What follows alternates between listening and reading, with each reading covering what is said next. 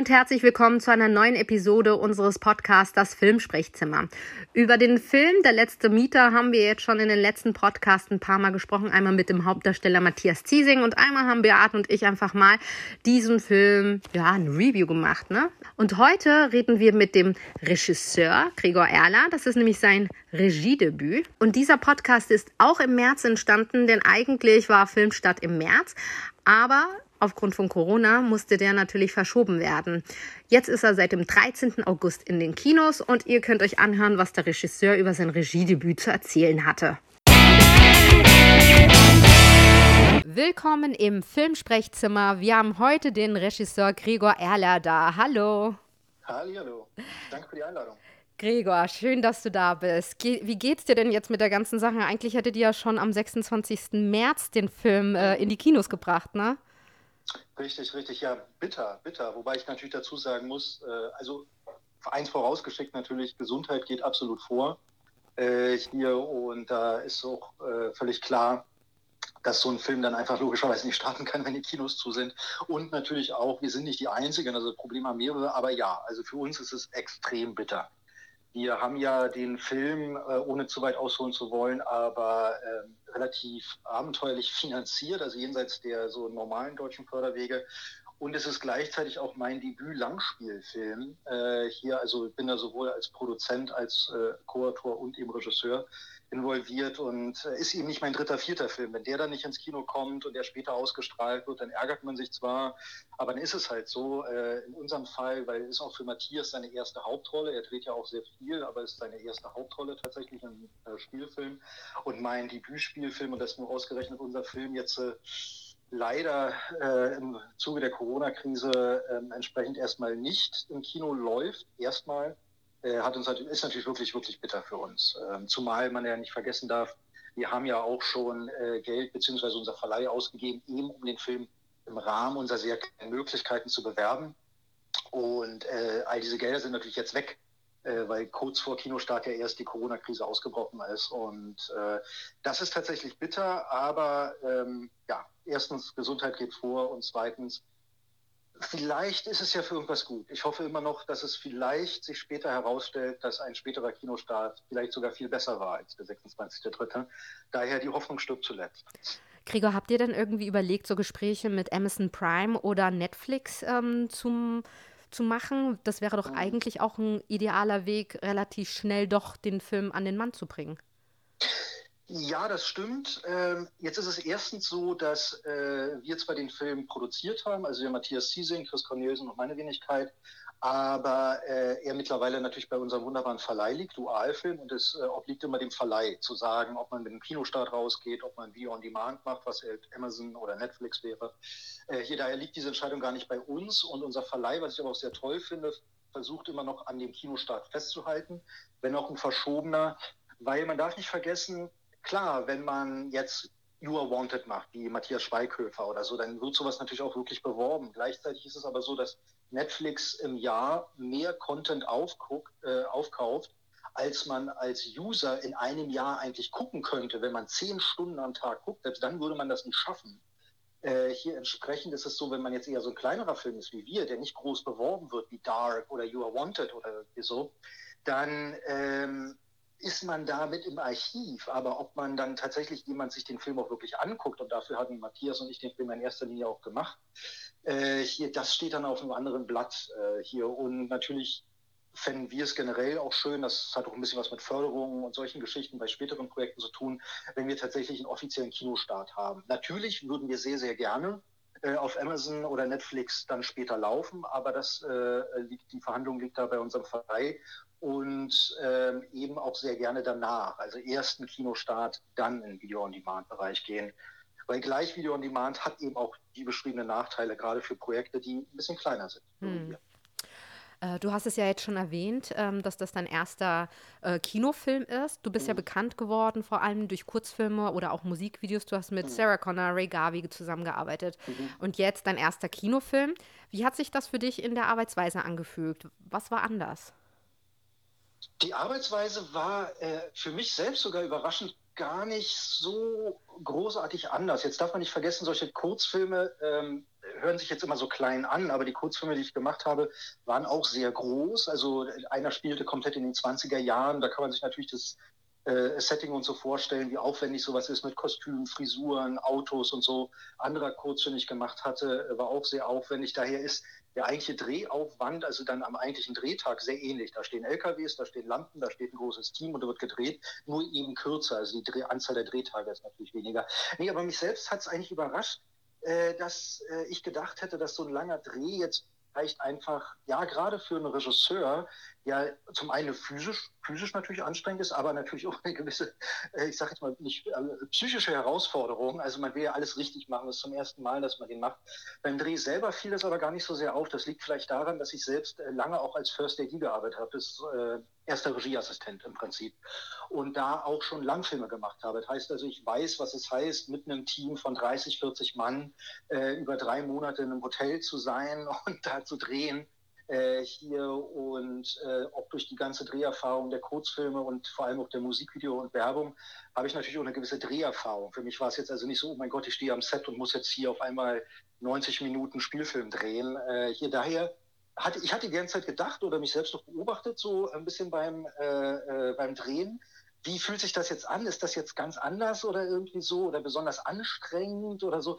War es gar nicht. Äh, also daher jederzeit sofort und gerne wieder und äh, der Unterschied war gar nicht so groß. Äh, ich glaube, der Unterschied liegt eher, dass man, wenn man zum ersten Mal einen Spielfilm dreht, so war es zumindest bei mir, äh, mir beim Schreiben des Drehbuchs einfach neben dem Thema, was sehr wichtig war, mir extrem wichtig war, um Gottes Willen bloß nicht langweilen. Davor hatte ich Angst äh, hier. Also, dass, dass man zum ersten Mal 90 Minuten Spielfilm dreht und irgendwie merkt, oh mein Gott, ab Minute 60 wird es langweilig oder irgendwie so äh, hier. Und deswegen habe ich beim Drehbuchschreiben mir sehr, sehr viel Mühe gegeben, möglichst viel an den richtigen Stellen natürlich äh, und dramaturgisch sinnvoll, aber mit Twists und Plotpoints zu arbeiten, um sicherzugehen, dass der Film auf jeden Fall spannend ist, äh, in der Hoffnung, dass mir halbwegs gelungen ist. Ähm, das, das war eher so ein Unterschied, dass ich da äh, dachte, ja, mal gucken, dann im Schnitt auch. Ne? Äh, hier, wie ist denn das jetzt mal nicht drei Minuten 30 wie bei einem Musikvideo oder 24 Minuten wie bei einem Kurzfilm, sondern wirklich mal 90 Minuten im Schnitt zu sehen. Äh, man sieht ja so einen Film hunderte Male im Schnitt äh, hier und da wurde mir zumindest nicht langweilig, was ich ein ziemlich äh, wichtiges Zeichen für mich selber fand. Dass ich also nicht von meinem eigenen Film gelangweilt war, es übrigens sehr, sehr schnell geht. Äh, wenn man einen Film schneidet, ne, man guckt ihn ja wirklich mehrere hunderte Male. Und äh, da ist es gar nicht ungewöhnlich. Ganz schlimm, das kenne ich äh, von Komödien. Ich habe auch Kurzfilm Komödien gedreht. Wenn man denselben Witz 100, 150 Mal hört, da denkt man halt, der ist einfach nicht mehr lustig. Und äh, wenn man jetzt einen Thriller schneidet, wie den, den wir hatten mit der letzte Mieter, da weiß man natürlich schon, was passiert.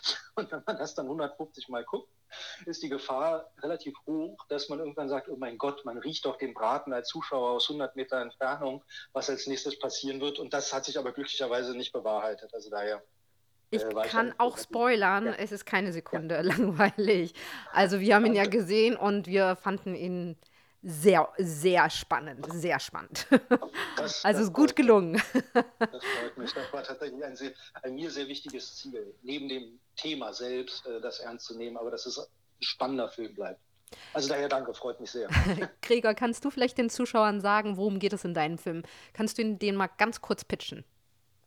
Oh, das ist immer pitchen. Pitchen ist immer so. Mh. Hm. Aber also natürlich kann ich. Relativ einfach spielt in der Großstadt, in unserem Fall in Berlin. Alter Mann soll aus seiner Wohnung geschmissen werden, entmietet werden, weil das Haus kernsaniert wird. Der Mann lebt da seit äh, 40, 50 Jahren drin, also weit länger als der Makler, der ihn aus der Wohnung schmeißen will, überhaupt auf der Welt ist. Äh, sein Mietvertrag ist da weit älter. Und er will nicht aus der Wohnung raus und er hat einen Sohn. Äh, Wie viel ähm, St. Christophorus Roadkill steckt denn in der letzten Mieter? Kameraführung, Nähe der Kamera zu den Personen, klaustrophobisch hin, Atmosphäre plus Drehbuch, was du ja schon bei Roadkill zusammen mit Benjamin, jetzt musst du mich mhm. korrigieren, Karalic, Karalic, ja, Benjamin richtig, Karalic verfasst hast? Ähm, der Witz ist tatsächlich, dass äh, ein Editor, also ein Cutter, der äh, mein Showreel geschnitten hat, mich darauf hingewiesen hat, dass tatsächlich in all meinen Kurzfilmen als auch in äh, meinem Spielfilm Der letzte Mieter ähnliche Themen auftauchen, beziehungsweise, ja, wobei die Filme selbst sehr unterschiedlich sind. Also Komödien, äh, ich habe mal einen Horrorfilm gemacht, Thriller, Drama, aber tatsächlich ja das Element der, äh, der Freundschaft beziehungsweise der Vater-Sohn-Konflikt, äh, das ist ein Punkt, den es äh, interessanterweise öfter bei mir gibt. Der andere Punkt ist ähm, sicherlich auch der beengte Raum und dass äh, das Thema im weitesten Sinne, ich glaube, das spoilere ich nicht, Tod auch immer wieder eine Rolle in all meinen Projekten spielt. Was das jetzt über mich sagt, weiß ich nicht, äh, dass diese Themen sich immer wieder äh, aufpoppen. Aber so gesehen ähm, stilistisch sehr wenig. Äh, der, letzte, äh, der letzte Mieter ist ja so ich habe immer gesagt, ich habe versucht, eher so einen skandinavischen Thriller zu machen, also der ein bisschen, bisschen düsterer, ein bisschen härter ist, so als der deutsche, ich versuche mal wertungsfrei, aber so der deutsche Krimi so äh, mhm. ist. Äh, Roadkill wiederum ist tatsächlich eine Horror-Horror-Groteske sogar, also ein Cross-Genre aus Horror meets Comedy, der extrem erfolgreich auf Festivals lief, als er damals rauskam. Deswegen ist also schon mal genremäßig das zwei sehr unterschiedliche Filme. Ähm, gleich ist, dass tatsächlich Matthias Ziesing bei beiden Filmen die Hauptrolle spielt. Ähm, ansonsten sicherlich eine gewisse Ernsthaftigkeit und Düsternis, aber ansonsten ist da eigentlich gar nicht so viel drin äh, äh, von Roadkill. Hm. Wir haben mit deinem Hauptdarsteller Matthias Ziesing äh, bereits geredet und er meinte, mhm. und du hast es ja vorhin auch schon angedeutet, ihr habt den Film nahezu vollständig unabhängig selbst finanziert. Wie mhm. schafft man das vor allem bei einem Film mit dieser Qualität? Ähm, danke. Äh, hier, das ist äh, nicht einfach und weiß Gott auch nichts, äh, was ich jetzt anderen Leuten oder jungen Filmemachern oder so raten würde, um Gottes Willen mit seinem eigenen Geld irgendwie Filme zu drehen. So soll es nicht sein. Bei uns hat sich das so ergeben, dass wir relativ schnell drehen wollen. Also wir hatten Matthias wollte einfach mal 90 Minuten eine Hauptrolle drehen. Ich wollte meinen mein Debütfilm als Spielfilm drehen, nach all der Werbung und Musikvideos. Und wir hatten was geschrieben und wollten es relativ zeitnah drehen. Und es, wie es aber immer so ist, das deutsche Finanzierungssystem besteht daraus, dass ein Sender Interesse daran meldet oder eine Sendebeteiligung entsteht äh, hier, das dauert immer sehr lange, bis so ein Redakteur natürlich mal ein Buch gelesen hat, weil die haben unfassbar viele Bücher auf dem Schreibtisch liegen. Dann ist der zweite Finanzierungsweg äh, ist äh, die Förderung, die deutsche Filmförderung, äh, hier, die ja auch in 95 Prozent jeder deutschen Produktion in irgendeiner Weise drin ist. Auch diese Entscheidungswege sind da sehr lang. Äh, und wir hatten damals, als wir den Stoff entwickelt haben, äh, hier die Idee habe ich ja mit dem Matthias Siesing zusammen entwickelt. Das Drehbuch ist mit Benjamin Kavalic und mir geschrieben worden ähm, gesagt, lass uns doch was Kleines machen, was Kleines schreiben, was wir vielleicht selbst gestemmt bekommen. Ja, und wie es immer so ist, dann schreibt man was und dann wird das größer und größer und dann merken wir, es wird auch immer teurer und teurer.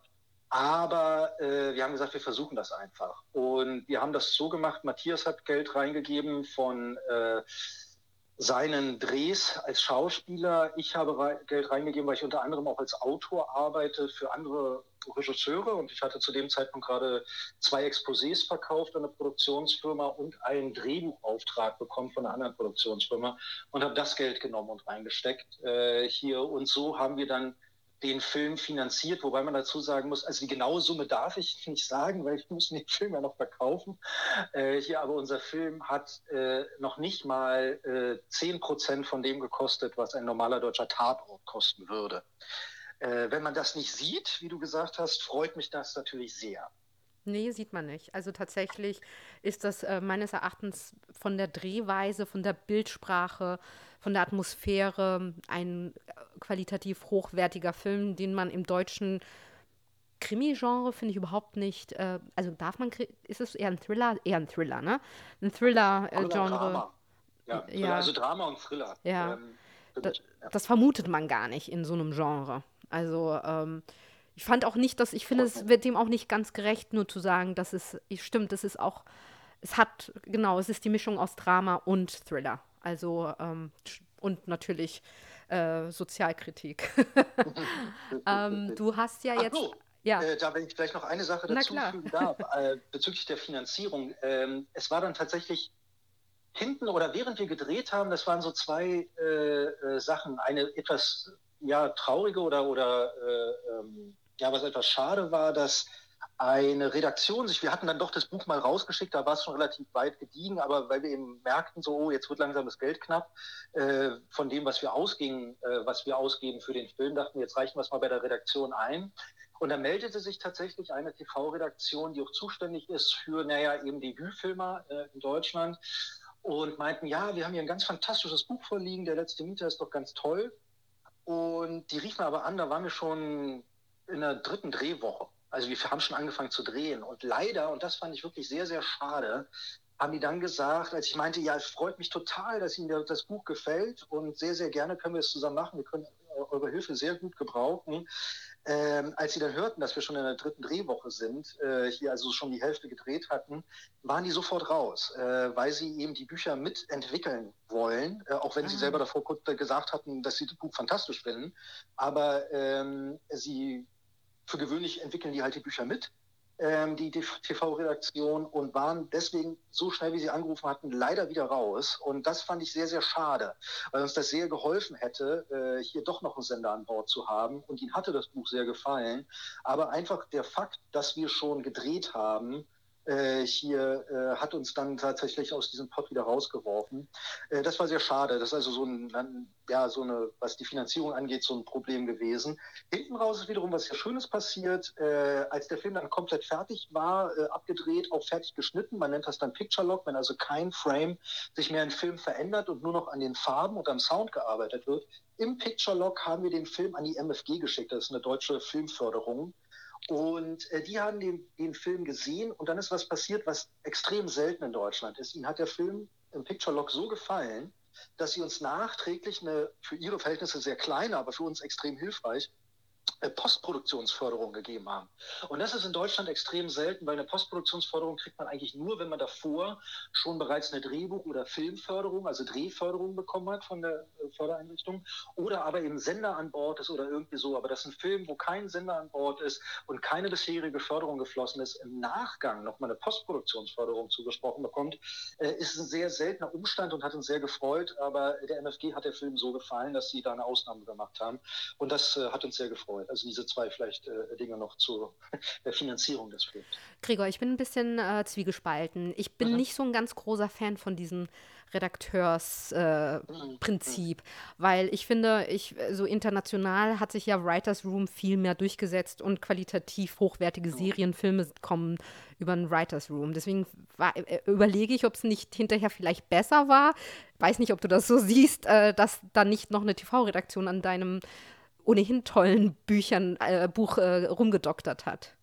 Naja, das sind äh, zwei oder drei Dinge. Der erste Weg ist, äh, hier natürlich wäre es gut gewesen, eine Redaktion mit an Bord zu haben, einfach wegen der Finanzierung. Also niemand gibt gerne sein eigenes privates Geld aus, Klar. insbesondere im Filmbereich, wo ja, das ist ja jetzt nicht äh, äh die Börse oder Pharmaunternehmen oder so. Also die Renditen sind jetzt nicht wahnsinnig hoch oder die Investitionen sind sehr risikobehaftet beim Filmemachen in Deutschland. Also deswegen Punkt Nummer eins, warum eine Redaktion gut gewesen wäre, wäre schlicht und ergreifend Finanzierung gewesen. Punkt Nummer zwei, warum es gut gewesen wäre, ist, äh, es ist nun mal mein Debütfilm und es wäre natürlich für mich man muss dazu sagen, in Deutschland entstehen nun mal 99 Prozent aller Projekte mit Sendern an Bord. Selbst Kinofilme haben häufig Sendergeld mit an Bord, deutsche Kinofilme oder, oder Förderung, wobei Förderungen meistens dann entstehen, wenn man ein Senderinteresse dran hat. Also deswegen bedingt sich das gegenseitig. Und entsprechend wäre es gut gewesen, natürlich einen TV-Sender an Bord zu haben, um erstens vielleicht eine Förderung äh, beantragen zu können und zweitens äh, hier ich will ja danach auch weiter drehen, also jetzt nach diesem Film und da wird es zwangsläufig so sein, äh, hier, äh, dass ich natürlich mit TV-Redaktionen, mit TV-Redakteuren äh, zu tun haben werde. Und da hätte es mich natürlich an der Stelle schon gefreut, äh, schon bei meinem Debütfilm mit Redakteuren zusammenzuarbeiten, um dann eben schon für das Folgeprojekt jemanden zu kennen, mit dem man darüber sprechen kann, was wird denn das nächste Projekt eigentlich nach der letzte Vita. Was du aber ansprichst, ist etwas, das ist mir tatsächlich auch von zwei Kollegen gesagt worden, Regiekollegen, äh, die aus dem Tatortbereich sind. Und die haben gesagt, das Buch ist super, Sie glauben aber, dass man hätte diesen, diesen Film ja auch theoretisch mit Modifikationen zu einem Tatort oder zumindest einem deutschen, äh, deutschen Krimi für ähm, äh, den, den Mittwoch oder irgendwie so machen können. Äh, hier, und die beiden Kollegen haben gesagt, das Buch wäre wahrscheinlich so nicht gemacht worden. Äh, hier und zwar gar nicht, weil es in irgendeiner Weise schlecht ist, sondern in der Konsequenz. Unser Film ist ja, ich darf da jetzt natürlich nicht zu viel spoilern, äh, hier aber relativ konsequent, äh, wie er gewisse Dinge durchzieht. Äh, hier und ähm, in dieser Konsequenz haben meine Kollegen gesagt, hätte ich das Buch wahrscheinlich in der Form nicht durchbekommen bei einer Redaktion. Daher spricht das dafür, was du gesagt hast, äh, dass sie natürlich im Nachhinein ganz gut ist, weil so konnten wir, äh, so konnten wir die äh, Fassung, die Drehfassung um, also die Regiefassung umsetzen des Buches, wie ich sie zuletzt geschrieben hatte. Äh, ja, da wurde also nicht nochmal dran gearbeitet. Das stimmt. Ich muss aber auch jetzt nochmal korrigierend dazu sagen, dass ich zum Beispiel ähm, bei den, bei den Serien Hinterfing oder ähm, das Institut vom Bayerischen Rundfunk, ähm, da finde ich tatsächlich funktioniert es ganz gut. Also ich glaube, eh, also ich wollte jetzt nicht das Redakteurssystem komplett schlecht machen, aber ähm, prinzipiell bin ich ein größerer Fan vom Writers Room. Also das gibt schon so, äh, mhm. finde ich, ähm, vor allem Serien, wo ich denke, oh, ich glaube, die haben es kapiert langsam, die Sender. Also da ist mhm. der Bayerische Rundfunk erstaunlicherweise weit vorne. Ähm, mhm. Aber nochmal zum letzten Mieter. Ähm, wie viel erlebte Realität äh, steckt denn in diesem Film? Warst du denn schon mal oder jemand aus deinem Bekanntenkreis in so einer Situation, die irgendwie was mit Verdrängung, Gentrifizierung, Entmietung, drastische mhm. Mieterhöhung, Eigenbedarfskündigung etc. oder so geführt hat? Mhm.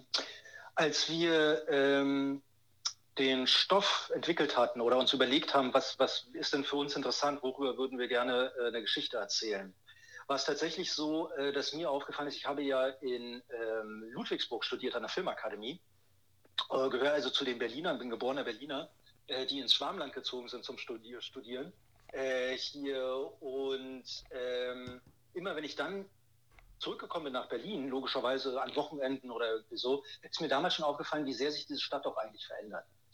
Und äh, als dann äh, aus dem Bekanntenkreis äh, eine Situation entstanden ist, da ist eine Mutter mit zwei Kindern, äh, hier um, der Mann dazu äh, ist, äh, lebt nicht mehr mit der Frau zusammen.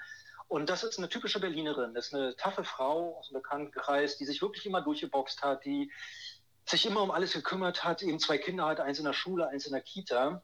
Und bei ihr wurde die Miete erhöht. Das ist schon ein paar Jahre her. Äh, hier, da fing es gerade erst so an mit diesem, was wir heute Gentrifizierung nennen. Und ähm, da ist dieser Konflikt tatsächlich entstanden, dass diese, diese Frau, die bisher wirklich alles geschafft hat, auch alleine äh, äh hier sich um Jobs gekümmert hat, um ihre Kinder gekümmert hat, nun also sich nicht mehr diese Miete leisten konnte. Und jetzt ist das natürlich so als sie als Mutter hätte vielleicht noch gesagt, ach naja, dann ziehe ich halt um, irgendwie irgendwo, wo es ein bisschen günstiger ist. Aber du hast natürlich ein Kind, was in der Kita ist. Das kannst du aus der Kita ja nicht rausnehmen, weil dann müsste, ja kann man natürlich, aber dann müsste es eine neue Kita gehen und muss neu sozialisieren sich. Dasselbe gilt für die Schule. Wir alle wissen, wie schwierig das ist als, als Schüler, gerade wenn man womöglich in der Pubertät ist oder sowas, aus einer Schule, aus seinem Umfeld, aus seinem Freundeskreis gerissen zu werden und dann woanders hinzugehen. Man bedenkt also häufig auch gar nicht, was es eigentlich bedeutet, umzuziehen, wenn man gar nicht umziehen will und aus seinem sozialen Umfeld rausgerissen zu werden. Und dieser, ich nenne es jetzt mal ja dieser Kollateralschaden, der nebenbei so immer entsteht bei diesem äh, Wandel einer Stadt, der sich ja nicht vermeiden lässt, also jede Stadt wandelt sich, den fand ich schon sehr interessant und äh, fand ich auch wert, den mal zu erzählen tatsächlich. Ähm, also einfach diese wirklichen persönlichen Schicksale, die dahinter stehen, äh, wenn jemand auf einmal aus seiner Wohnung raus muss. Das ist eben mehr als ein Umzug. Da verändert sich eben das Leben und da lastet unglaublich viel ähm, ja, Verantwortung und, und, Druck auf den Schultern solcher Leute. Und als ich dann zufällig über Zeitungsartikel gestolpert bin, äh, so viel auch zum Thema der Realität, ähm, wo zum Beispiel äh, hier in Deutschland sich jemand in der Wohnung verbarrikadiert hat und äh, auch, äh, das, war, äh, das war in dem Falle nicht der Makler, aber ich glaube, den Hauseigentümer als Geisel genommen hat, wurde diese Wohnung gestürmt vom SEK und in dem Zusammenhang ist auch der Geiselnehmer erschossen worden.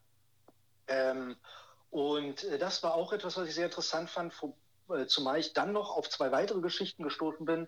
Einmal jemand, ein Berliner, äh, nicht ein Berliner, aber jemand in Deutschland, der ebenfalls aus der Wohnung geschmissen werden sollte und angefangen hat, äh, nur als Beispiel, die Gasleitung zu manipulieren. Da ist glücklicherweise nichts passiert. Äh, hier und ein anderer, da war das so, ich glaube, der hat es gar nicht so lange her, der hat damit gedroht, sich selbst zu entzünden. Auch der sollte aus der Wohnung raus, aus der er sehr, sehr lange gewohnt hat.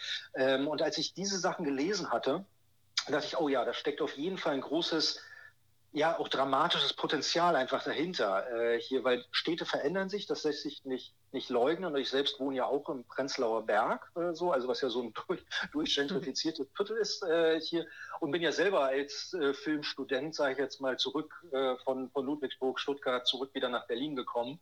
Äh, hier also kann mich da auch nicht hundertprozentig rausnehmen natürlich. Und trotzdem dachte ich, oder vielleicht gerade deswegen, lohnt sich das, solche Geschichten zu erzählen tatsächlich. Und ja, deswegen es ist jetzt natürlich eine fiktive Geschichte, die wir erzählen, weil viele Dinge zusammengezogen werden, ähm, aber sie basieren, sehr viele Elemente von der Geschichte basieren auf wahren Begebenheiten, wie sie noch nicht mal weltweit, sondern tatsächlich hier in Deutschland stattgefunden haben.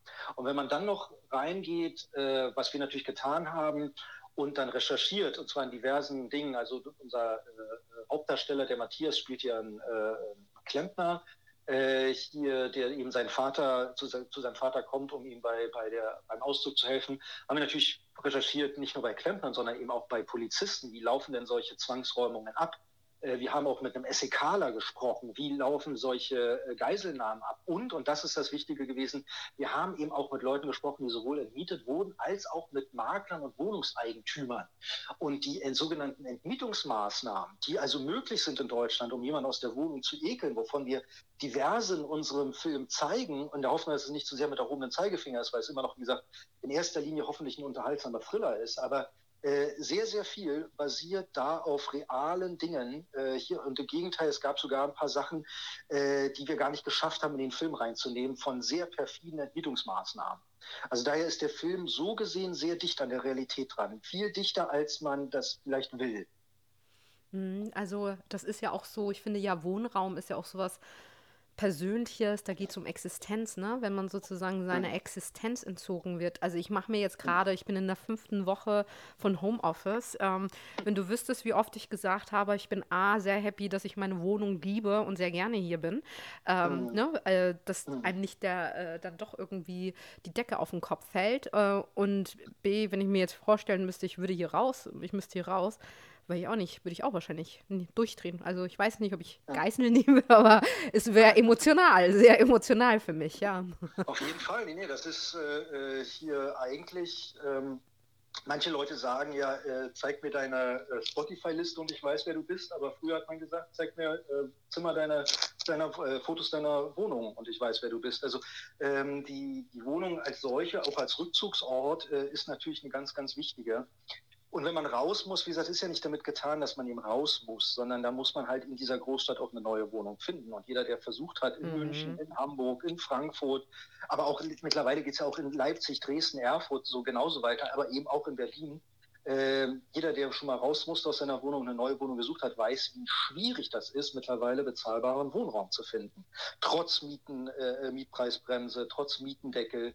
Äh, hier ist das ja, ne, also wenn da mhm. eine Wohnungsbesichtigung ist, da laufen 100 Leute durch, die sich alle auf eine Wohnung bewerben. Ja.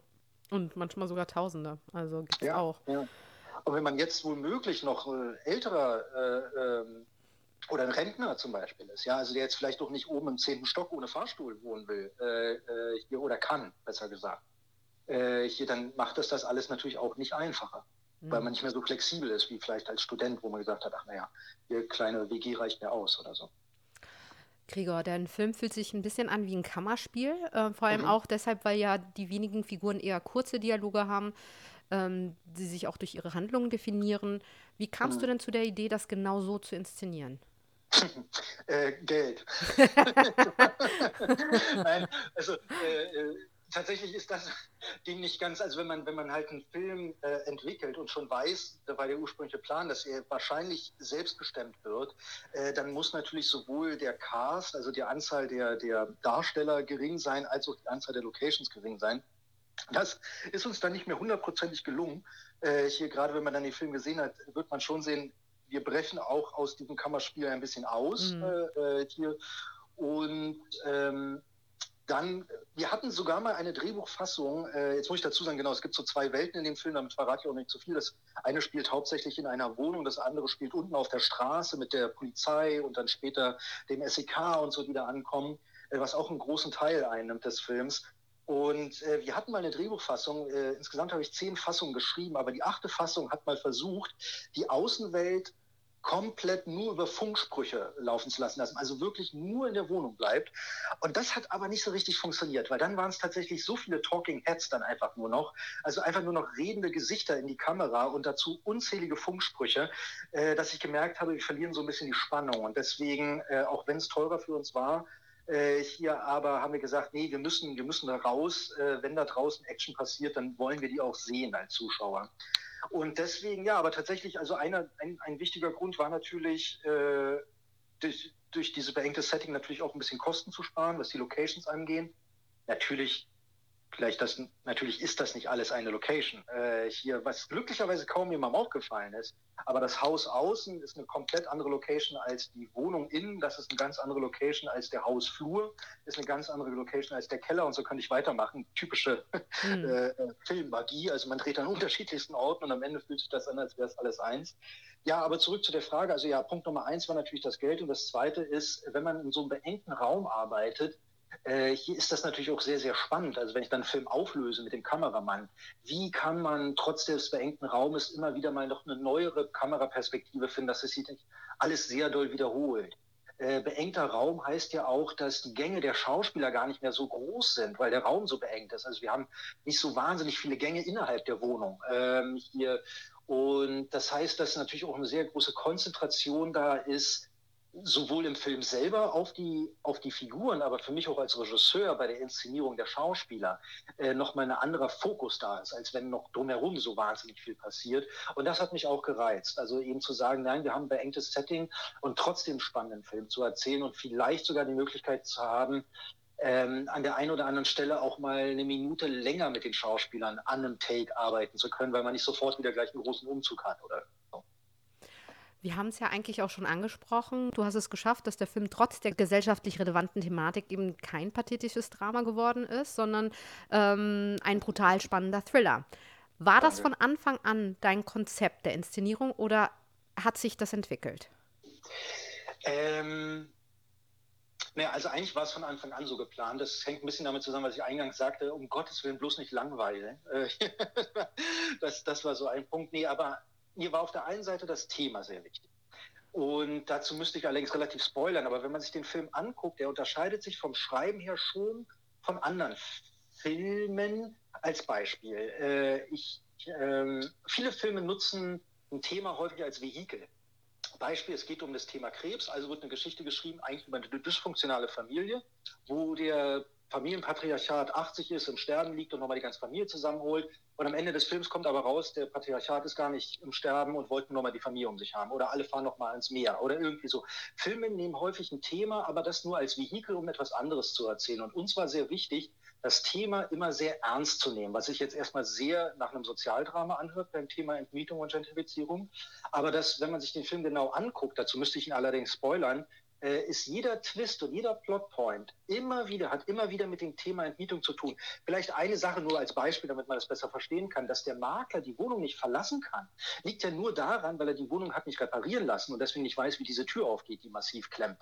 Äh, hier, und so durchzieht sich das alles bis hin zum Finale des Films. Selbst Kleinigkeiten, äh, hier SEK kann zum Beispiel, damit verrate ich jetzt auch noch nicht Großes, das SEK will an einer Stelle mal durch ein Fenster stürmen, aber das Fenster ist zugemauert worden. Das hat natürlich nicht der Geiselnehmer zugemauert, sondern ist eine der typischen Entmietungsmaßnahmen. Äh, äh, hier, dass eben Fenster auf einmal zugemauert sind, als Beispiel. Das heißt also, wir haben das Thema sehr ernst genommen und wollten es nicht als Vehikel benutzen, um eine dysfunktionale Familie zu erzählen oder um Vater und Sohn wieder zusammenzubringen oder irgendwie so, sondern das Thema ernst nehmen. Und die andere Sache mit dem Thriller-Aspekt ist aber der, weil wir das Thema so ernst nehmen, wollte ich oder habe ich versucht, so eine Art Wolfs- und Schafpelz zu drehen. Also ein sehr wichtiges, sehr schwieriges Thema, aber in einem möglichst, sage ich jetzt mal, unterhaltsamen, spannenden Suspense-Setting. Dass selbst wenn man sich für das Thema jetzt nicht zwangsläufig erstmal interessiert oder, oder sagt, das hat doch mit mir nicht so viel zu tun, man trotzdem erstmal einen tollen, spannenden Film sieht und vielleicht erstmal aus dem Kino rausgeht, sagt, Mensch, unabhängig davon, dass ich einen sehr spannenden Film gesehen habe, es ist ja auch einer, der, der hat mich ein bisschen wütend gemacht. Wie kann sowas sein in Deutschland, was da passiert? Und vielleicht auch ein Thema, was jetzt erst für den Zuschauer dann vielleicht in sein Bewusstsein gerufen wurde, wenn er davor mit, damit nichts zu tun hat. Und das, deswegen hat sich das beides so bedingt. Also auf der einen Seite war es wichtig, dem Thema treu zu bleiben, aber eben der Thriller-Aspekt war mir persönlich mal abgesehen davon, dass ich jetzt persönlich auch Thriller sehr mag, als Genre, muss ich dazu sagen. Äh, hier aber war mir eben auch sehr wichtig, um sicherzustellen, nicht ein reines Sozialdrama zu machen, sondern wirklich einen unterhaltsamen Film am Ende zu haben, um möglichst eben auch Leute für den Film begeistern zu können, die vielleicht mit dem Thema selbst erstmal gar nicht so viel anfangen. Gregor, wie fühlt es sich denn für dich an, dass du nicht nur einen unterhaltsamen Film, sondern auch einen Film erschaffen hast, der eine so hohe gesellschaftliche und gesellschaftspolitische Relevanz hat? Weil, ähm, also ich glaube, jeder, der in einer Großstadt wohnt, sich damit identifizieren können. Es, es, es war das Ziel äh, hier. Ich glaube, wie sich das anfühlt, kann ich vor allem dann sagen, wenn der Film endlich ins Kino rauskommt. Mhm. Ich kann natürlich sagen, was ich unglaublich mag, ist, wir hatten ja glücklicherweise ein sehr erfolgreiches Festivaljahr. Also wir sind ja ein Jahr lang international und national lief unser Film auf Festivals, äh, hier, bevor wir jetzt unseren eigentlichen Kinostart hatten. Und ich liebe es, den Film mit Publikum zu sehen. Äh, hier, weil einfach es ja, es ist einfach, das ist wie bei einer Comedy, wo die Zuschauer an den richtigen Stellen lachen. Das freut den Regisseur natürlich auch. Und beim Thriller ist natürlich so, also wenn auf einmal so ein Raunen durch so einen 300-Mann-Saal geht, weil ihm irgendwas passiert in dem Film, womit die Zuschauer nicht gerechnet haben, äh, dann freut mich das natürlich sehr. Also daher äh, hier fühlt sich das natürlich erstmal sehr schön an, zumal eben immer die Sache dabei ist, dass man hoffentlich oder wir hoffentlich einen sehr unterhaltsamen Film gedreht haben, aber danach, vor dem Kino, immer, insbesondere jetzt bei Festivals, immer dann doch sehr angeregte Diskussionen oder direkt nach dem Film bei so einem QA äh, hier direkt angeregte Diskussionen über die Mietsituation in Deutschland entsteht. Und das fühlt sich natürlich sehr, sehr schön an, dass man also jetzt eben hier nicht nur, äh, ich sage jetzt mal, einen unterhaltsamen Actionfilm oder so gedreht hat, sondern tatsächlich ja, sich einem Thema genähert hat, äh, welches eben auch sehr relevant ist. So. Und ansonsten äh, bin ich sehr gespannt auf den Kinostart. Ich hoffe, dass wir trotz des verzögerten und verspäteten Kinostarts doch noch den einen oder anderen ins Kino kriegen können äh, hier. Und da bin ich sehr gespannt, wie so das ganz normale Kinopublikum, also nicht das Festivalpublikum, auf den Film reagiert. Zu der Festival-Season habe ich noch ein paar Fragen an dich, Gregor. also zum einen, im, in der englischen Übersetzung hieß äh, der Filmtitel The Last Berliner. Äh, mhm. Berliner. Wie würde man das im Englischen sagen? Berliner? The, the ja, last, I don't know. so, the, the last person from Berlin. ähm, wie kam es zu, diesem, äh, zu dieser Übersetzung? Weil so richtig, richtig passt es ja nicht. Es verändert ja auch ein bisschen die Aussage des Filmes, ne? Das stimmt. Ähm, tatsächlich war das mal, als wir uns einen Titel für den Film überlegt haben. Da haben wir mit ein paar Titeln gespielt äh, hier. Und da stand auf meiner Liste, ich hatte mir dann über während des Drehs schon immer verschiedene Notizen gemacht, während des Drehbuchschreibens schon. Und da gab es tatsächlich auch im Deutschen der letzte Berliner äh, hier als Titel. Wir haben uns da unter anderem dagegen entschieden, äh, hier, oder für mich war das Schlag, ausschlagende Argument, dass es eben nicht um Berlin geht, sondern diese Geschichte absolut allgemeingültig ist. Sie könnte auch in München spielen oder Frankfurt oder eben New York oder Manchester, da kommen wir vielleicht noch dazu, äh, äh, hier, weil sie da genauso funktioniert und da genauso vom Publikum verstanden wird. Ähm, deswegen habe ich mich gegen den deutschen Titel Der letzte Berliner entschieden und war dann mit dem Titel, der schon sehr unfest stand, Der letzte Mieter, eigentlich sehr zufrieden. Ähm, Außerdem, warum jetzt im Englischen der Titel so ist, erstens, es gibt The Tenant ne, von Polanski, ich weiß nicht, ob du den Film kennst. Nee, äh, wir wollten da keine, äh, keine, keine Verwechslung mit haben mit The Last Tenant, wenn man es jetzt eins zu eins übersetzen würde, der letzte Mieter. Äh, hier, also wir wollten diese Verwechslung vermeiden oder als wäre der Film jetzt eine Anspielung oder irgendwie so auf den Film von Polanski äh, hier, was er nicht ist. So, deswegen wollten wir das vermeiden. Es gibt aber auch einen ganz praktischen Grund, um ehrlich zu sein, und zwar einen kommerziellen. Äh, hier in, äh, in, am Ausland ist es einfach so, dass Filme, wo das Wort Berlin drin auftaucht, äh, Verleiher sehr gerne hören. Und sowas sehr im Interesse unseres internationalen Verleihs, des Arimedia International. Äh, hier, das ist ja nicht der Verleih, der, also wir haben in Deutschland einen anderen Verleih als im internationalen. Äh, hier und der internationale Verleih mochte den Titel sehr, The Last Berliner Sicherlich, weil er einfach auch sehr catchy ist und, und einfach das Wort Berlin drin auftaucht. Äh, richtig ist, dass äh, ich auch gedacht habe, Mensch, das schränkt den Film jetzt so ein bisschen ein, weil es, es geht ja, auch wenn er in Berlin spielt und, und der Hauptdarsteller, äh, nicht Hauptdarsteller, aber die Hauptrolle eindeutig Berliner ist, ähm, ist es ja trotzdem sehr allgemein ein Film, der viele Leute ansprechen soll, jenseits von Berlin. Ähm, aber er wurde interessanterweise, ich habe ihn jetzt ein paar Mal im Ausland auch mit ausländischem Publikum gesehen, äh, der Film wird nicht darauf reduziert, nur weil er The Last Berliner heißt, dass es ein Berlin-spezifisches Problem wäre. Äh, und daher war ich da eigentlich ganz froh. Also deswegen ja, der, Grund ist unter anderem ein kommerzieller eigentlich, weil mhm. der unter anderem Verleih halt auch sagt, das äh, verkauft sich besser. Also dein Film hat ja bereits beim Manchester Film Festival mhm. Best Feature gewonnen. Ähm, mhm. Und der Matthias hat uns schon erzählt, dass der dort ähm, in Deutsch mit englischen Untertiteln lief. Ähm, mhm. mhm. Hat das gut funktioniert? Äh, ja, erstaunlicherweise. Ähm, zum einen liegt es daran, dass, äh, was mich sehr freut, doch die ein oder andere Leute sowohl in Deutschland als auch im Ausland sagen, dass so wahnsinnig viel in dem Film ja nicht gesprochen wird, sondern auch viel über Handlung passiert. Ähm, freut mich insofern, ähm, weil wenn man den Film so wie ich als Regisseur natürlich so viele Male sieht, ich habe schon das Gefühl, dass sehr viel geredet wird und hatte deswegen auch das Gefühl, dass es sehr viele Untertitel gibt, wo man erstmal hinterherkommen muss. Äh, ich war überrascht, ähm, wie gut, auch wirklich im Detail, gerade was so die Twists und Andeutungen angeht, äh, der Film auch im Ausland verstanden wird, trotz der Untertitel. Äh, hier, das hat eigentlich sehr, sehr gut funktioniert. Ähm, hat mich auch überrascht, aber äh, war gar kein Problem. Eben, das liegt vielleicht auch daran, dass sie eben auch in Manchester zum Beispiel, ist jetzt nicht London, ne? London kennt die Problematik der Gentrifizierung und Entmütung absolut, aber selbst in Manchester kannten die, konnten die sofort was mit dem, mit dem Thema oder mit dem Konflikt, der da ausgetragen wird, sofort etwas anfangen. Und ich glaube, das hilft sehr. Also wenn es jetzt äh, äh vielleicht, ja, oder wenn es jetzt ein Film wäre zu einem sehr komplexen Thema, das nur über Sprache erklärt wird, wäre es vielleicht schwieriger. Aber in unserem Fall ist es halt ein Thriller, wo auch viel über Handlung passiert, äh, ähm, neben den Dialogen logischerweise. Das heißt, man kann auch dem Bild selber folgen. Und gleichzeitig ist es auch etwas, ein Konflikt, den viele Leute, äh, zumindest in Städten, absolut nachvollziehen können. Und äh, deswegen hat er im Ausland sehr gut funktioniert. Also wir haben ja in Manchester äh, den Best Foreign, also besten ausländischen Film und dann zu unserer eigenen Überraschung sogar noch den besten Film des Festivals gewonnen, was normalerweise eher britische Produktionen da bekommen.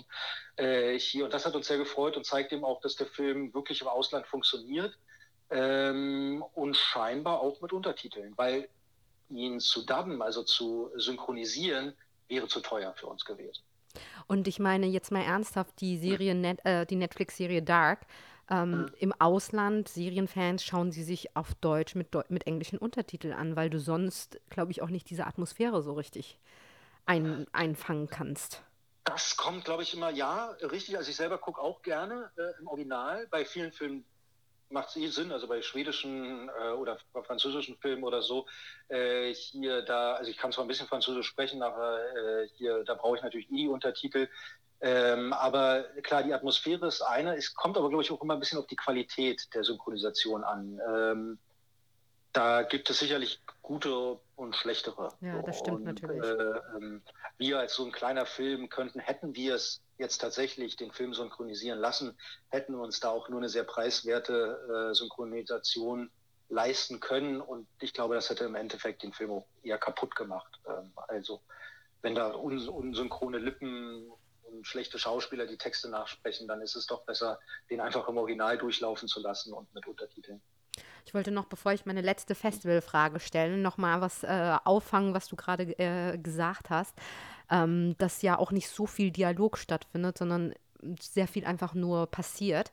Ähm, meine Kollegin Beate, mit der ich regelmäßig in diesem äh, Podcast hier, äh, das Filmsprechzimmer, äh, Filme reviewe, ähm, wir bemängeln das ganz oft bei deutschen Filmen, dass Sachen totgeredet werden, dass man das Gefühl hat, man muss, äh, man muss halt immer den Zuschauer alles erklären, dass Filmemacher oder Serienmacher denken, die müssen alles in, im Detail erklären, was man jetzt tut, wobei manchmal ja einfach ähm, Handlungen oder äh, Bilder oder Eindrücke viel eher funktionieren. Und wenn man sich deinen Film anguckt, und ich rede von den ersten sechs Minuten, wo ja, ja de facto vielleicht zwei Sätze gesprochen werden, ähm, weiß man aber sofort Bescheid über, äh, wie da die Stimmung ist, was da, wie, ne, wie, wie es dem, wie es dem Hauptdarsteller geht und worum das Ganze sich dreht. Danke. Also es freut mich sehr. Äh, ist mir selbst auch natürlich wichtig, klar, als Filmemacher, wir machen ja keine Hörspiele, wie es so schön heißt. Also es sollte natürlich eigentlich schon so sein, dass äh, die Bildsprache, die ist, die uns erstmal durch den Film führt und auch gewisse Dinge erläutert und die, der Dialog als solcher ist dann eigentlich immer das Sahnehäubchen obendrauf, äh, hier, die vielleicht uns nochmal die Figuren näher bringen oder irgendwie so. Aber ähm, Das freut, also erstmal, das, das freut mich sehr. Äh, wenn dem so ist, wie gesagt, ich selbst, für mich selbst wird immer noch zu viel gesprochen, aber es liegt daran, dass ich den Film jetzt schon so häufig gesehen habe. Da könnte es noch weniger sein. Aber es ist tatsächlich so, dass wenn man, äh, es gibt ja tatsächlich Filme, da kann man das Bild wegschalten und würde trotzdem alles mitbekommen, weil einfach alles ausgesprochen wird, äh, das, was du angesprochen hast. Mhm. Das würde bei unserem Film äh, glücklicherweise nicht funktionieren. Also wenn man das Bild wegnimmt, käme man nicht mehr ganz so hinterher, äh, was in dem Film eigentlich passiert. Ob das jetzt tatsächlich, äh, bei dem, was du angesprochen hast, jetzt wirklich, mh, hm, was bei vielen anderen Filmen der Dialog äh, sehr vordergründig ist und vor allem sehr erklärend ist. Das ist ja auch noch so ein Unterschied. Ne? Also es kann ja viel gesprochen werden. Es gibt mhm. ja auch mhm. ganz fantastische Filme, wo ganz viel gesprochen wird. Aber da wird trotzdem nicht so viel erklärt, weil da geht es trotzdem um die Dinge, die zwischen den Zeilen nicht ja. gesagt werden, zwischen den Charakteren. Und gibt es leider relativ viele Filme, das stimmt. Äh, hier gerade finde ich auch bei uns Deutschen haben wir einen Hang dazu, sehr, sehr viel, sehr, sehr eindeutig zu erklären. Ob das jetzt tatsächlich immer an den Filmemachern liegt oder nicht auch letzten Endes so eine Gemengelage ist aus eben all den Menschen, die so involviert sind, neben den Autoren, die Regisseure, dazu kommt TV-Redaktion, Redakteure und so und alle sprechen mit und alle wollen, haben ihre eigenen Ziele. Und dann am Ende heißt es so, nein, das ist zu subtil, äh, hier, das ist zu sehr angedeutet, das muss eindeutiger, das muss klarer werden. Äh, also ich weiß gar nicht, ob es tatsächlich immer zwangsläufig an den Autoren nur oder nur an den Regisseuren liegt, dass in Deutschland so viel erklärt wird. Ich glaube, das hat viele Gründe. Äh, hier vielleicht, weil dann doch an der einen oder anderen Stelle hin und wieder doch auch der Zuschauer einfach unterschätzt wird. Ja. Äh, das, das wäre immer meine Theorie, ja, das, dass wir den äh, Zuschauer unterschätzen. Und ich glaube, ähm, also ich glaube, es wäre an der Zeit. Ich meine, wir, wir gucken ja alle jetzt hochwertige Serien und Filme. Ähm, also, ne, würde ich sagen, vielleicht einfach mal vertrauen. Also ich glaube, du hast es jetzt äh, bewiesen, dass es möglich ist. Und ähm, ja, also wir sind zum, zumindest sehr happy, weil uns das sofort ins Auge gefallen ist. Und ich habe noch eine allerletzte äh, Festivalfrage. Warum, ist, warum ist denn euer Film nicht auf der diesjährigen Berlinale gelaufen? Ah, das tut weh. Ja. Ähm, Nein, tatsächlich äh, ist das, äh, gehen, wir, gehen wir mal davon aus, sie hätten uns genommen, dann ist das tatsächlich unser Fehler. Nein, wir waren äh, etwas ungeduldig und haben damals äh, bei der Berlinale einen Work in Progress eingereicht. Da war der Film noch nicht fertig geschnitten. Äh, es war aber schon Einreichung oder Deadline für die Berlinale und äh, wir wollten nicht noch ein Jahr warten, weil der Film war kurz davor, fertiggestellt zu werden, was den Schnitt angeht, aber er war eben noch nicht hundertprozentig fertig und haben Work in Progress eingereicht. Äh, das war, oh Gott, 2018, glaube ich. Ähm, und ähm, genau, Anfang 2018 war das, glaube ich. Und da haben sie unseren Film abgelehnt. Ich muss aber dazu sagen, dass ich wirklich im Nachhinein völlig verstehen kann, weil der Film als solcher nicht fertig war und wir alle wissen, wie wichtig Musik und Sounddesign gerade in unserem Film auch ist. Mhm. Äh, äh, hier ähm, und es kommt noch dazu zum Beispiel, dass unser Film unglaublich viele VFX drin hat, die man hoffentlich nicht überall sieht. Äh, zum Beispiel in dem SEK-Van sind lauter Monitore und auf diesen Monitoren passieren ja auch nicht unwichtige Dinge. Ja. Äh, und die waren alle grün. Äh, äh, hier. Das heißt also, die Fassung, die damals bei der Berlinale eingereicht wurde, äh, hier glaube ich, war auch nicht hundertprozentig verständlich tatsächlich, weil sie, wie gesagt, unfertig war. Die VX-Namen gefehlt. Damit haben gewisse Erklärgeschichten, weil eben, wie du ja selber festgestellt hast, der Film viel über Bilder auch erklärt äh, hier und diese Bilder waren einfach noch nicht fertig. Und äh, die haben uns dann letzten Endes leider unseren Film nicht angenommen äh, hier. Und ein zweites Mal darf ich ihn jetzt nicht nochmal einreichen. Und ich muss dazu sagen, wir wurden dann im selben Jahr, als der Film dann fertig war, von den Ufer Filmtagen angenommen, was ja auch ein sehr prestigeträchtiges Festival in, in Deutschland ist. Hat mich auch sehr gefreut, weil auch schon mein Kurzfilm äh, Roadkill, den du angesprochen hattest, auch schon auf den Hofer Filmtagen lief. Und dann haben wir gesagt, okay, also es gibt so in Deutschland ja dieses Premierenfestival-Prinzip, also es gibt so gewisse Festivals wie das Münchner Filmfest, Berlinale, Hof zum Beispiel. Da darf man eben nur bei einem von diesen drei laufen. Man kann da nicht, man kann nicht auf der Berlinale laufen und danach äh, nochmal im Hof und in München grundsätzlich, sondern oder in München laufen als Premiere und danach nochmal eine Hofpremiere machen. Also es gibt so gewisse Premierenfestivals in Deutschland und da muss man sich dann entscheiden und nachdem die Berlinale uns abgesagt hatte, haben wir uns dann sehr gefreut, dass äh, die Hofer Filmtage, dann, als sie den fertigen Film gesehen haben, ihn sehr gerne zeigen wollten. Und dann sind wir einfach auf Hofer Filmtage gegangen. Und deswegen fiel dann natürlich auch damit automatisch Berlinale weg. Hm. Verstehe. Und ein zweites Mal geht tatsächlich nicht nochmal. Du darfst nicht den gleichen Film nochmal einreichen. Nee, also erstens würde es jetzt nicht mehr funktionieren, weil wir schon Premiere auf Europa Filmtagen mhm. hatten und ab dem Punkt ist man disqualifiziert für die Berlinale. Also man muss ein Premierenfilm sein. Ähm, Verstehe. Und äh, deswegen würde das jetzt gar nicht gehen. Ich glaube auch, ähm, dann müsste der Film, glaube ich, sich massivst unterscheiden. Aber selbst dann weiß ich nicht, ob das geht ähm, wenn man ihn ein zweites Mal einreicht und diese Unterscheidung darf nicht wie in unserem Fall nur daran liegen, dass äh, VFX äh, reingemacht werden. Also auch wenn diese erklärend sind und man erst dann den Film versteht und Sounddesign gemacht wird, sondern es muss komplett ganz anders geschnittener Film, glaube ich, sein. Also wirklich fast nicht mehr wiederzuerkennen, so nach dem Motto. Ähm, aber da bin ich mir noch nicht mal gar nicht mal hundertprozentig sicher, ob das überhaupt geht, ein zweites Mal einreichen. Aber wie gesagt, durch unsere Hofer Filmtage was für uns ja auch super war. Ne? Unser Film lief auf Hofer Filmtagen und direkt da vor Ort hat sich sofort, man darf immer nicht vergessen, das ist ein kleiner Film ohne Senderbeteiligung äh, mit an Bord, haben wir sofort einen internationalen Verleih äh, gefunden. Das war eben Ari Media International und der deutsche Verleih Dualfilm. Äh, hier hat uns ebenfalls nach Hofer Filmtagen angesprochen. Also vielleicht war es sogar ganz gut, äh, hier auf dem Hofer Filmtagen zu laufen und vielleicht nicht in dem großen Gewusel der Berlinale unterzugehen. Ja, also am Ende hat sich dann doch gelohnt. Absolut, ja. So, Gregor, dann würde ich jetzt die vorletzte Frage stellen. Und zwar, schaust du denn gerne Serien? Wenn ja, welche? Weil wir berichten sehr viel über Serien. uns interessieren Serien dementsprechend total. Äh, und uns ist ehrlich gesagt egal, ob das ältere sind oder ganz aktuelle. Ja, also ich gucke tatsächlich immer noch vermehrt Filme, muss ich dazu sagen. Sehr, sehr viele. Also zwischen 400 und 500 Filme im Jahr. Wow. Äh, und deswegen bleibt nicht so viel Zeit. Ich habe auch noch eine Tochter. Äh, ich habe nicht mehr so viel Zeit für diese Serienguckerei. Da muss ich ein bisschen, ein bisschen nachholen, aber natürlich gucke ich Serien. Früher habe ich unglaublich gerne The West Wing gesehen. Ich weiß nicht, ob ihr den noch kennt. Na klar. Ganz, ganz tolle, von Aaron Sorkin geschriebene, ja. hervorragende. Da reden wir mal übrigens über Dialoge, die immer wieder, obwohl wahnsinnig viel geredet wird, aber wirklich das Sahnehäubchen obendrauf sind. Äh, hier. West Wing habe ich sehr gerne geguckt früher und 24 logischerweise mhm. auch. Lost, das sind so die alten Geschichten. Und jetzt so in neuerer Zeit, äh, äh, jetzt so seit den Streaming-Portalen Fargo äh, hier, da fand ich die erste und die dritte Staffel eigentlich sehr schön. Äh, hier klar, für mich ist der Film, Spielfilm Fargo immer noch ungeschlagen, aber die Serie fand ich auch sehr gut. Ähm, hier und was habe ich noch gesehen in letzter Zeit? Ja, ich gucke schon, schon natürlich Game of Thrones und so guckt man äh, hier, aber aber Fargo fand ich ziemlich gut. The Night Manager, obwohl das ja eher so eine Miniseries war. Ja, der war ziemlich gut. Ja, fand ich auch. Und ähm, jetzt als nächstes habe ich nämlich noch nicht geschafft, steht bei mir unter anderem Tschernobyl an. Ähm, ah, ja. Weiß nicht, ob die schon gesehen habt. Ich habe nur die, also Beate äh, liebt die Serie. Ich habe nur die erste Folge sehen können. Für mich war die so beklemmend, dass ich gesagt habe, es tut mir leid, ich kann die nicht gucken. da, da, bin ich leider ein bisschen empfindlich. Aber, äh, aber es steht komplett außer Frage. Ich meine, schon mal, wenn es eine Serie schafft, dass ich nach einer Folge sage, boah, ich, ich habe, es ist ja wie als ob ein Elefant mir auf der Brust steht, ähm, mhm. dann äh, muss man sagen, herzlichen Glückwunsch, gut gemacht. Ne?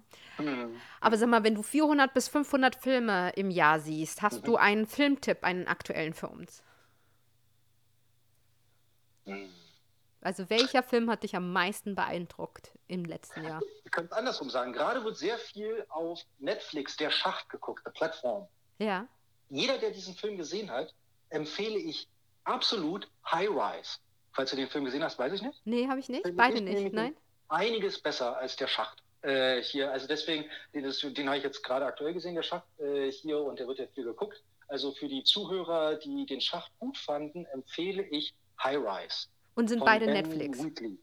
Nee, äh, High Rise, weiß ich nicht, ob der äh, auf Netflix zu gucken ist, aber wahrscheinlich auf Amazon dann. Äh, hier, ein von beiden wird er wahrscheinlich sein. Mhm. Und äh, ähnliches Prinzip, äh, ist nicht so eingeschlagen, wie der Schacht jetzt gerade einschlägt. Aber ähnliches Prinzip und ganz, ganz starker Film. Ähm, hier, der ist jetzt zu empfehlen.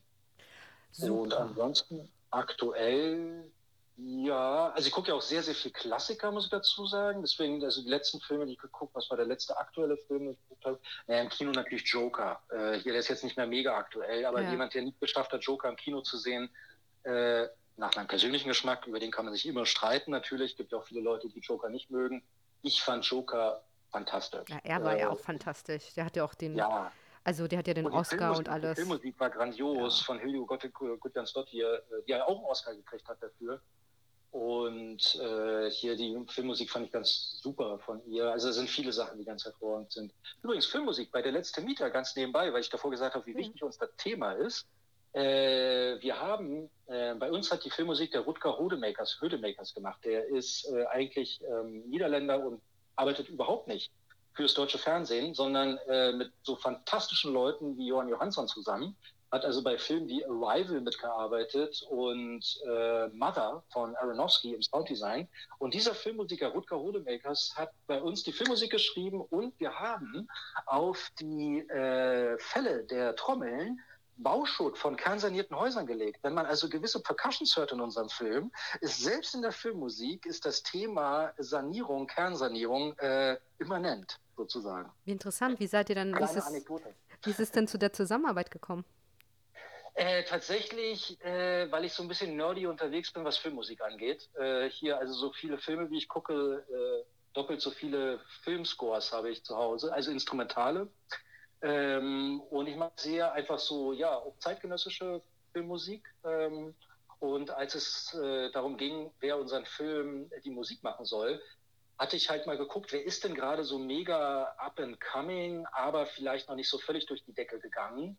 Und da stolperte ich über Rutger, weil Rutger bei mehreren Filmen mitgearbeitet hatte, wo ich die Filmmusik ganz hervorragend fand. Da war er zwar noch Additional Composer, also zusätzlich, hat sehr viel mit dem Johann Johansson, der nur leider verstorben ist, äh, hier sehr, sehr viel gearbeitet. Und ähm, am Anfang war ich noch schüchtern und habe vier deutsche Komponisten angeschrieben, Filmkomponisten, die noch keine 90 Minuten auf dem Reel hatten, wo ich aber mir ein paar Sachen angehört hatte, die sie so in der Werbung oder in Kurzfilm geschrieben hatten und habe die angeschrieben und habe halt gesagt, ja, wir sind ein kleiner Film, haben nicht viel Geld, aber hast du vielleicht Lust, hier 90 Minuten äh, mal Filmmusik irgendwie dafür zu machen? Und habe komplett Absagen bekommen. Nö, für das Geld interessiert uns nicht. Und dann war ich bockig und habe die berühmten, also äh, oder die, also international einfach, da war eben mhm. Rutger einer davon, äh, hier ein, und zwar vier internationale Filmkomponisten angeschrieben, die teilweise diverse, äh, Rutger ist zum Beispiel der, der Komponist der Serie Trapped. Ich weiß nicht, ist so eine isländische Serie Trapped, mhm. weil wir uns über Serien unterhalten haben, da die Filmmusik ist von Rutger. Äh, hier und habe äh, vier internationale, äh, weit bekanntere Komponisten angeschrieben und alle vier haben mir zugesagt. Wow. Also, ist der große Unterschied, äh, hat mich war total überrascht, während die deutschen, unbekannteren Filmkommunisten alle durch die Bank abgesagt haben, haben die internationalen, den habe ich den Film geschickt, habe natürlich weil ich deren Filmmusik kenne, natürlich noch einen langen, schönen, lieben Brief jeweils geschrieben, mich über verschiedene Musiken, die sie in anderen Filmen gemacht hatten, dazu ein bisschen geschrieben, was mir daran gefallen hat und nicht. Also, dass sie auch gleich merken, hey, da ist jemand, der hat sich mit deren Musik und deren Arbeit auseinandergesetzt. Äh, hier, oh, das habe ich bei den Deutschen auch gemacht, da hat es nicht funktioniert. Äh, bei den Internationalen hat es durch die Bank funktioniert. Und so sind wir bisher einzige und wahrscheinlich auch werden der einzige deutsche Film sein, bei dem Rutger Höhlemakers äh, Filmmusik geschrieben hat. Ja. Also tatsächlich einfach mal dreist sein, anschreiben und äh, einfach mal probieren. Tatsächlich funktioniert. Und die Filmmusik ist bei uns auch nicht in irgendeiner Weise, äh, das hat nämlich ein Teil der deutschen Komponisten gemacht aufgrund des geringen Budgets, ähm, digital, also mit Samplern arbeiten im Prinzip. Das hier also natürlich, heute wird wahnsinnig viel mit Samplern gearbeitet, dass also alles mehr oder minder am Computer äh, komponiert wird und dann auch das Orchester mehr oder minder nicht live eingespielt wird, sondern dass verschiedene Spuren sind, die am Rechner zusammengefügt werden. Unsere Filmmusik ist tatsächlich, wenn auch nur bestehend aus sechs, sieben äh, äh Filmmusikern, tatsächlich live eingespielt. Also jede Geige, die man hört, jedes Klavier, was man hört, jede Gitarre, die man hört, ist tatsächlich live eingespielt. Übrigens von hervorragenden, teilweise sehr bekannten äh, äh, äh, Musikern, äh, weil natürlich über Rutger, der kannte natürlich so viele Leute. Also bei uns haben äh, Leute am Klavier gesessen oder haben äh, bei uns ähm, Violine gespielt, die sonst bei mit Rufus Rainwright oder Damien Rice auf der Bühne stehen.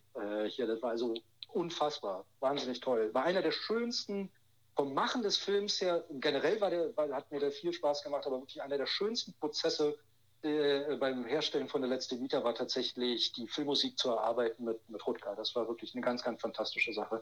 Gerade für so einen Filmmusik-Nerd wie mich. Das war einfach paradiesisch. Tolle Geschichte, Gregor. Sag mal, was, was steht denn bei dir dieses Jahr noch an? Ja, da muss man jetzt mal gucken, wann und wie es jetzt eigentlich überhaupt losgeht. Ne? Äh, wieder tendenziell, äh, eventuell äh, drei Folgen einer Serie äh, hier, mal schauen. Kann ich aber noch nicht so viel zu sagen. Ähm, und ansonsten habe ich jetzt ein bisschen Corona-Zeit genutzt, um zu schreiben wieder. Äh, hier, also ich arbeite ja sowieso als Autor und äh, habe jetzt mich mal, weil ich habe da so eine Idee für, für so einen zweiten, also für den nächsten Film, sage ich jetzt mal. Und äh, daran habe ich jetzt ein bisschen geschrieben, aber ganz konkret, naja, ich werde jetzt dieses Jahr auf jeden Fall, das kommt jetzt wirklich drauf an, ab wann wieder, Dreh, wieder gedreht wird. Ne? Normalerweise ist ja genau Frühjahr und Sommer die Hauptdrehzeit, deswegen ist unsere Branche ja so stark gebeutelt von diesem Shutdown, der entstanden ist durch die Corona-Krise.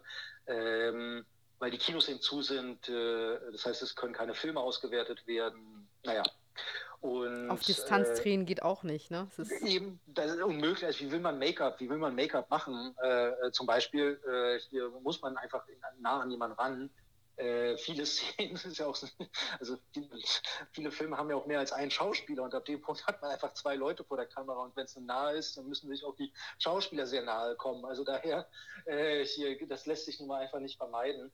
Nee, ähm, deswegen das hängt halt als sehr damit an, wann es bei uns wieder losgeht. Aber meine Hoffnung ist, dass ich dieses Jahr ähm, noch äh, einen Sender überzeugt bekomme, äh, einen zweiten Film, also meinen, meinen zweiten Film äh, mit mir zu machen. Äh, das heißt, dass ich werde den, mit dem Stoff äh, hausieren gehen, an dem ich gerade schreibe. Und ansonsten bin ich im Gespräch, wie gesagt, bei einer Serie. Ansonsten hat noch eine andere Firma äh, ein Drehbuch von mir optioniert, was ich schon vor ein paar Jahren geschrieben habe, wo man jetzt mal gucken muss, ob das dieses Jahr was wird. Und ansonsten werde ich jetzt sicherlich dieses Jahr auf jeden Fall weiter Musikvideo und Werbung drehen. Ob ich jetzt schaffe, dieses Jahr noch einen Spielfilm zu drehen, naja, das muss man mal gucken. Äh, hier, das hängt jetzt wirklich auch damit zusammen, so ein bisschen, wie sich das jetzt weiterentwickelt und wann dieser Shutdown aufhört. Und dein Drehbuch bedeutet, du würdest das auch als Regisseur machen oder ist, es unabhängig voneinander? Äh, was jetzt optioniert wurde? Genau. Ja, äh, das würde ich auch als Regisseur machen, aber eine Drehbuchoptionierung heißt erstmal nur, dass eine Produktionsfirma ein Buch gelesen hat, äh, hier das Buch sehr gut findet, das für eine kleine Summe ankauft und jetzt versucht, dafür Finanzierungspartner zu finden. Also eine Optionierung heißt noch nicht automatisch, dass es tatsächlich gedreht wird. Wenn es gedreht werden würde, würde ich da auch Regie führen. Ah, super. Mensch, Gregor, dann ganz, ganz herzlichen Dank, dass du dir so viel Zeit genommen hast, um über deinen Film hier im Filmsprechzimmer mit uns zu reden. Äh, ich habe dir das ja schon im Vorgespräch ein bisschen verraten. Wir haben ja dem Film 10 von 10 Punkten gegeben, was äh, eigentlich ein Ritterschlag ist, weil äh, ich bin ja nicht so streng, aber unsere Beate ist ziemlich streng. Das freut mich, freut mich wirklich sehr. Vielen lieben Dank. Und vielen lieben Dank für die Einladung, äh, einfach auch mal über so einen Film zu sprechen, der ja, wie gesagt, eben jetzt nicht mit so mega Werbebudget oder sowas mit großen Postern überall in der Stadt rumhängt. Äh, hier ist für uns, also ich bin auch sehr dankbar, dass wir über den Film sprechen konnten. Also ich hoffe, ganz viele Zuhörer gehen in die Kinos und schauen sich diesen unfassbar wirklich guten deutschen Thriller an, ja. Und das muss man jetzt erstmal sagen, ähm, dass wir würden den nicht so pitchen, wenn wir ihn nicht gut fänden. Und äh, ich glaube, bislang haben wir auch immer richtig gute Tipps gegeben. Also ihr Lieben, geht in die Kinos und schaut euch diesen Film an. Gregor, ganz herzlichen Dank. Toi, toi, toi, dass er super gut in den Kinos läuft und wir bald was Neues von dir noch zu sehen bekommen. Alles klar. Vielen lieben Dank und äh, bleibt gesund. Genauso dir. Bis dann. Tschüss. Bis dann. Tschüss. Tschüssi.